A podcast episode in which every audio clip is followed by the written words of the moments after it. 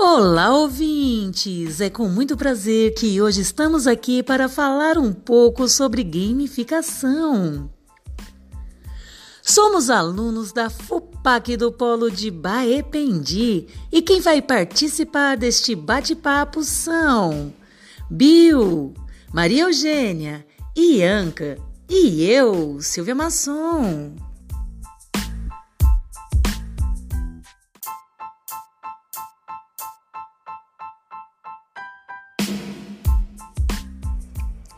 A proposta deste podcast é sanar um pouco de dúvidas sobre o assunto da gamificação na educação.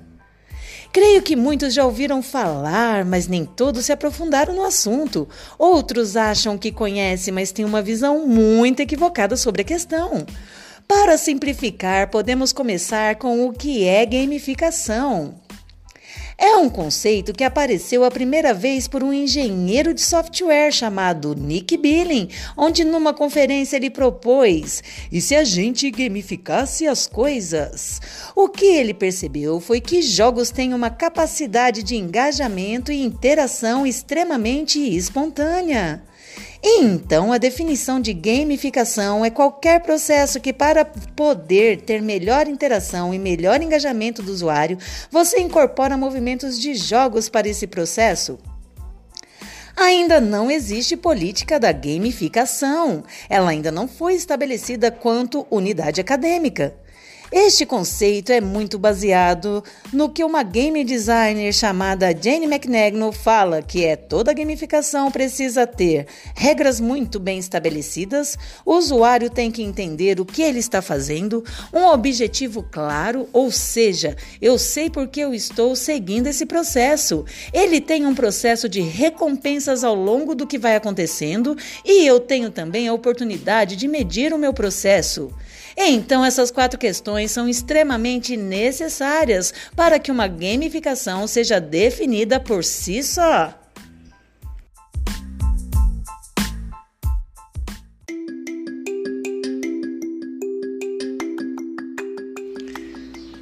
Vamos chamar agora para participar do nosso podcast nossa colega Maria Eugênia. E aí, Maria Eugênia, o que você tem para falar para gente sobre este assunto?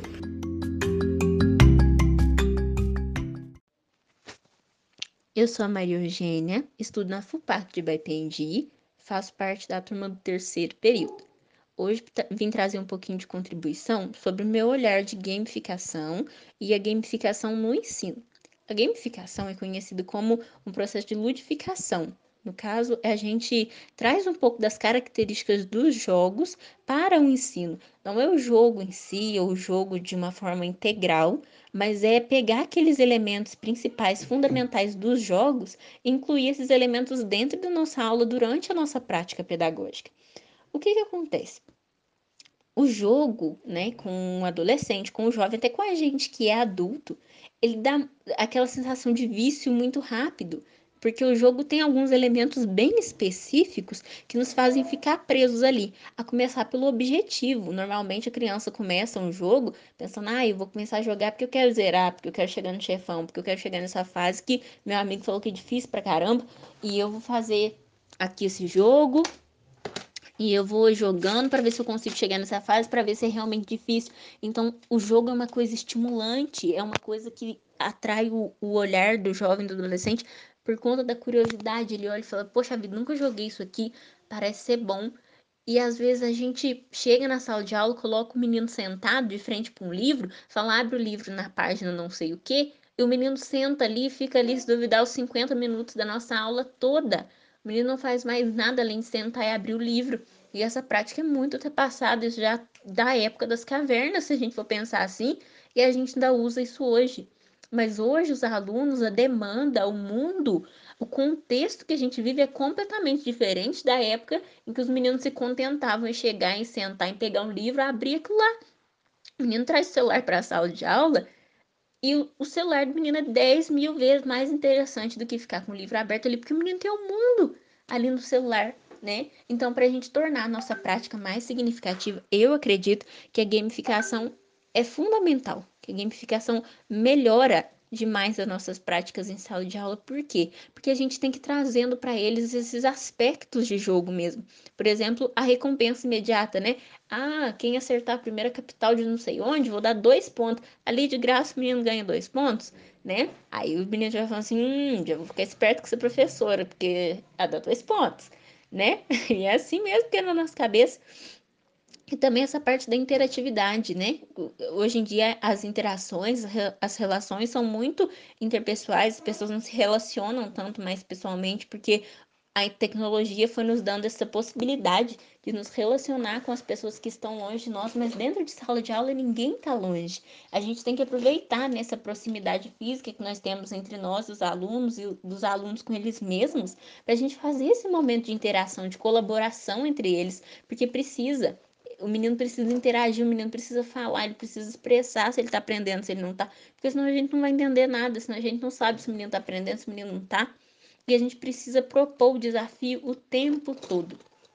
O ensino tem que ser desafiante. Eu acredito que essa é a principal característica da gamificação que tem que ser colocado no ensino. Mais do que recompensa imediata, mais do que interatividade. Eu acredito que o desafio é o que chama os jovens, que chama as crianças para o joguinho, é o desafio né? É o desafio em si, é aquele negócio, nossa, que fase difícil que tá de passar isso aqui, mas eu vou dar conta. Aí joga, joga, joga, joga, joga, peleja, menino gasta três horas no celular seguido, passa de fase, menino, nossa, você tá no céu, né? E é isso, a gente precisa estar tá implementando esse desafio no ensino, porque se a gente chega só com resposta pronta, se a gente chega só com pega a página tal do livro, se a gente chega só com pega o caderno copia do quadro, o menino não aprende, não tem ali um, um prazer no aprender. E a ludicidade está muito ligada ao prazer em si, né? A ludicidade e o jogo não, não é. Eles estão interligados, mas não são a mesma coisa. O jogo é aquele ato ali, né? De de estar tá jogando, enquanto a ludicidade é o prazer que a gente tem. Então a gente tem que saber implementar esse prazer no ensino através do desafio, através da recompensa, através do objetivo, através da interatividade e de outras propostas que a gamificação traz para a gente.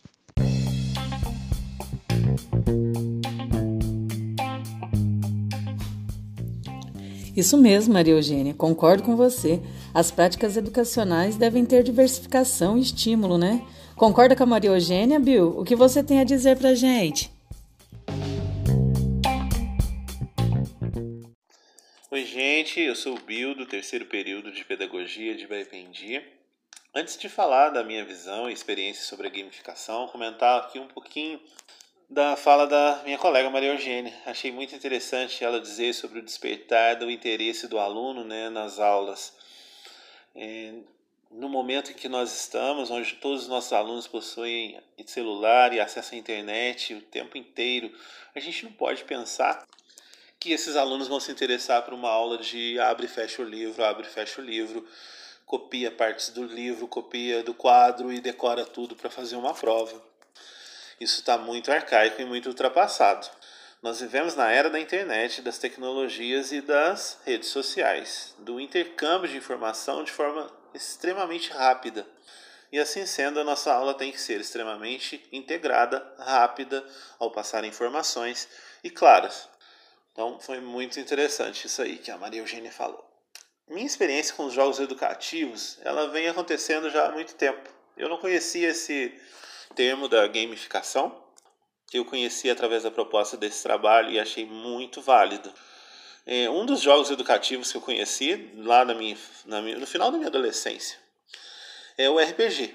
Hoje a nova geração conhece apenas versões digitais desse jogo, poucos conhecem outras versões. A ah, RPG significa Role Playing Game, também conhecido simplesmente RPG, em português seria como jogo narrativo, jogo de interpretação de papéis ou simplesmente jogo de representação, um jogo de teatro. Né? Mas o RPG também é um jogo de história, onde um jogador ou vários jogadores vão jogar e vivenciar uma história. Quando joga? Através das escolhas, a hora de escolher que caminho tomar dentro de uma história, se jogam dados. Mas existem vários tipos de RPG. Existem RPGs de carta, o RPG de mesa, que são com os dados, dados de 8, de 4, de 3, de 12, de 20. E o RPG virtual, o RPG do videogame, como era a Tomb Raider, era um tipo de videogame de RPG. O progresso de um jogo se dá de acordo com um sistema de regras. Por exemplo, dentro de um RPG de mesa, esse sistema de regras vem através de livros. Existem livros de jogos de ficção científica, de guerras históricas, de mitologia, de fantasia. Dentro dessas histórias, os jogadores podem improvisar livremente e fazer escolhas, mas tudo é norteado e gerido por um juiz, e esse juiz é o Game Master. Ele que é o responsável pela troca de turnos, né, cada um com a sua vez, de fazer uma ação dentro daquela história. Os RPGs são tipicamente mais colaborativos e sociais do que competitivos. Acho que foi o RPG que me ajudou a construir essa visão de que um jogo não necessariamente precisa ser competitivo. Nós estamos vivendo um momento onde a sociedade já começa a notar que a cooperatividade ela é um dos caminhos para que a humanidade sobreviva aqui na Terra, ao contrário da competitividade. Mesmo que muitos ainda sejam é, adeptos à visão do Big Brother, onde só um ganha, onde todos se juntam contra um, esse é um velho paradigma que já está morrendo e não tem como ele sobreviver. E o RPG é um dos jogos que pode ensinar muito isso, porque um grupo jogando dentro de uma história precisa um do outro. Precisa ceder, precisa dar a vez e por aí vai. Ensinando cooperação, integração, respeito e que todos podem ganhar juntos. E o que, que me fez falar do RPG aqui? É que na década de 80 e 90, quando o RPG ficou muito famoso nos Estados Unidos e chegou ao Brasil, o RPG foi usado como ferramenta de ensino dentro das escolas. Aqui no Brasil, em São Paulo, foi testado também esse sistema de jogo para ensinar dentro do currículo das matérias das escolas. E como assim? Um professor de história, por exemplo, poderia propor que os alunos jogassem uma história sobre a Primeira ou Segunda Guerra Mundial. E isso ambientaria o aluno naquele momento histórico, causando assim um impacto maior e o aluno fixaria o conhecimento de forma muito mais clara um professor de ciências poderia propor um jogo de RPG onde uma equipe, dentro de um trabalho, jogasse um jogo dentro de um, de um espaço, de um ambiente, de um ecossistema, para que esses alunos aprendessem sobre ele, por exemplo, a Amazônia. Assim, hoje com a gamificação, a gente tem um leque muito maior de possibilidades em sala de aula, podendo usar vários jogos. Mas eu acho muito interessante esse conceito de jogos não competitivos, nós podemos inserir a gamificação nas nossas turmas para que os nossos alunos percebam que é bom ganhar em conjunto, que é bom fazer sozinho, mas é muito melhor fazer em grupo, fazer com mais alguém. É bom que a turma toda tenha sucesso, não apenas um. Essa visão quase utópica pode ser compreendida e exercitada é, como algo prático dentro de um processo de gamificação de nossas aulas. Afinal, jogar é algo ancestral em nós, mexe com as nossas células, com a parte do nosso cérebro que está ligada aos primórdios de nossos ancestrais. E podemos sim, então, nos recordar que um dos principais motivos que nos faz querer jogar, engajar em um jogo, não é apenas a competição, mas sim nos sentirmos pertencentes. Não é apenas ganhar uma recompensa, é o pertencer a um grupo, a uma causa que nos dá sentido e nos faz com que nós nos sintamos úteis e vivos.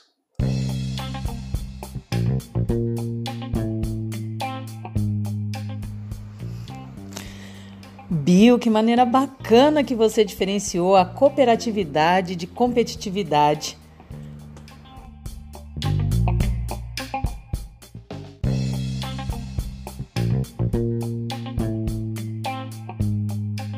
Quem vai participar com a gente agora é nossa colega Ianca do primeiro período. Ianca, o que você tem a dizer para a gente? Acredito que se todos os professores soubessem o quanto o aluno desenvolve e aprende com a gamificação, com certeza essa metodologia já teria sido implantada na sala de aula há tempos. Quando se usa os jogos em sala, os alunos trabalham a memória, porque quando eles aprendem de forma lúdica, eles absorvem melhor a matéria.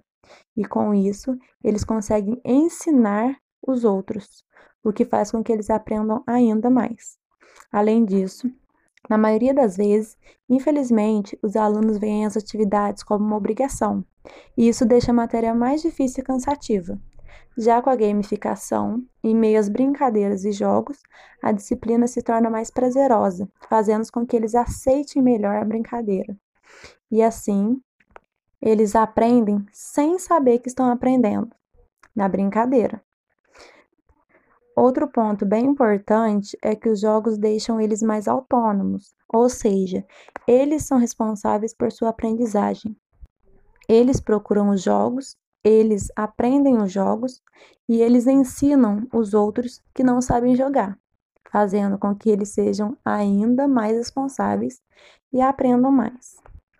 O professor fica apenas como mediador entre eles, para qualquer dúvida ou erro que, que apareça entre eles. Isso é apenas três dos diversos benefícios gerados pela gamificação, que futuramente seria bem interessante se fosse presente tanto em escolas públicas quanto em particulares, já que é tão importante para o desenvolvimento dos nossos alunos. Eu, particularmente, durante a minha vida escolar, lembro muito pouco de alguns jogos feitos em salas, eu lembro que tinha xadrez, tinha jogos com de tabuleiros, mas não eram frequentes. Então, eu acredito que poderia ter desenvolvido muito mais habilidades, podemos dizer assim, se tivesse sido mais presente na minha vida. O que eu quero passar para os meus alunos, com certeza. Porque certamente é um dos melhores métodos de aprendizagem, porque, como eu já disse aí em cima, é uma forma de aprender sem saber que está aprendendo, com que é o que faz com que a gente aprenda e ensina melhor. Obrigada, Ianca. E só para acrescentar um pouco sobre esse método na educação, se observarmos, ela não é assim tão recente. Essa prática já é usada como um modo de incentivo a tempos, como por exemplo, o aluno estuda, é avaliado e como recompensa tira boas notas e é promovido de série. O interessante da gamificação entre os alunos é que eles se interem sobre o propósito do objetivo a ser alcançado. Por exemplo, eu me recordo quando eu estava na quarta série que nossa festa junina era a melhor do nosso bairro. Nessa época existia a APM, Associação dos Pais e Mestres. A diretora nos entregava ofícios assinados pela escola. Aí a gente ia de casa em casa arrecadando prendas, que eram classificadas por pontos.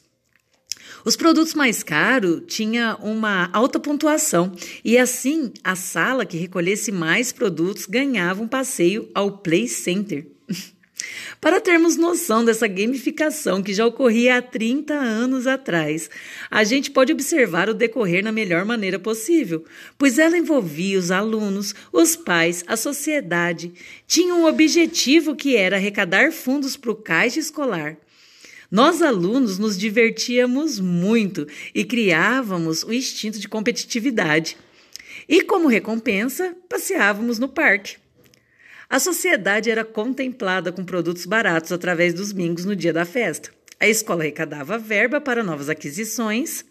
E então, no caso, era um projeto perfeito.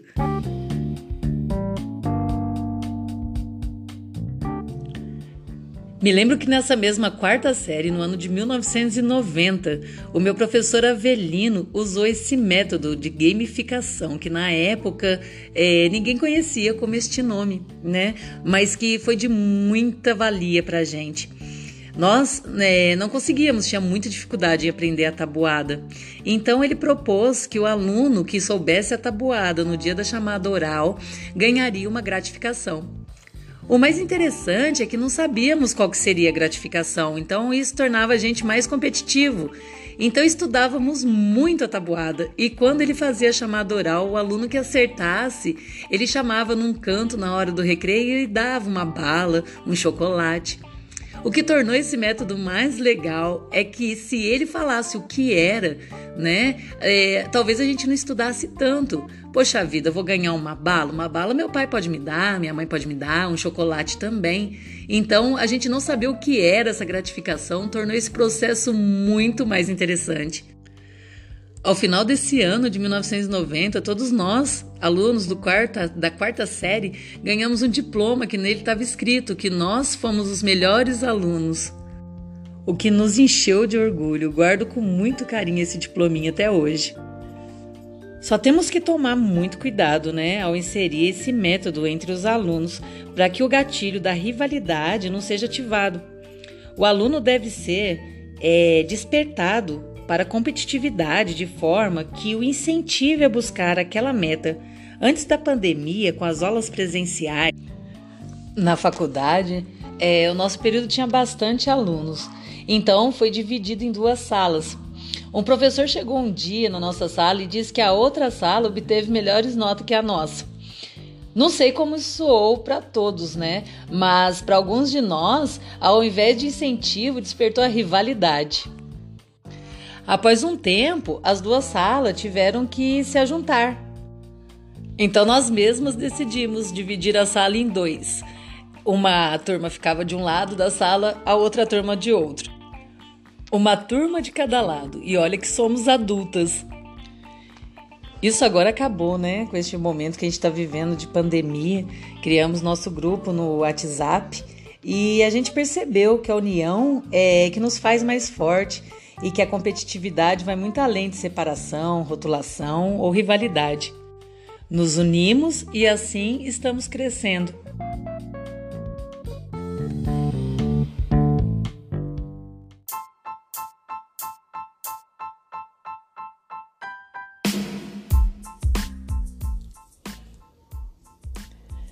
Terminamos aqui a nossa contribuição para esclarecer um pouco sobre este método tão proveitoso que é a gamificação dentro da educação.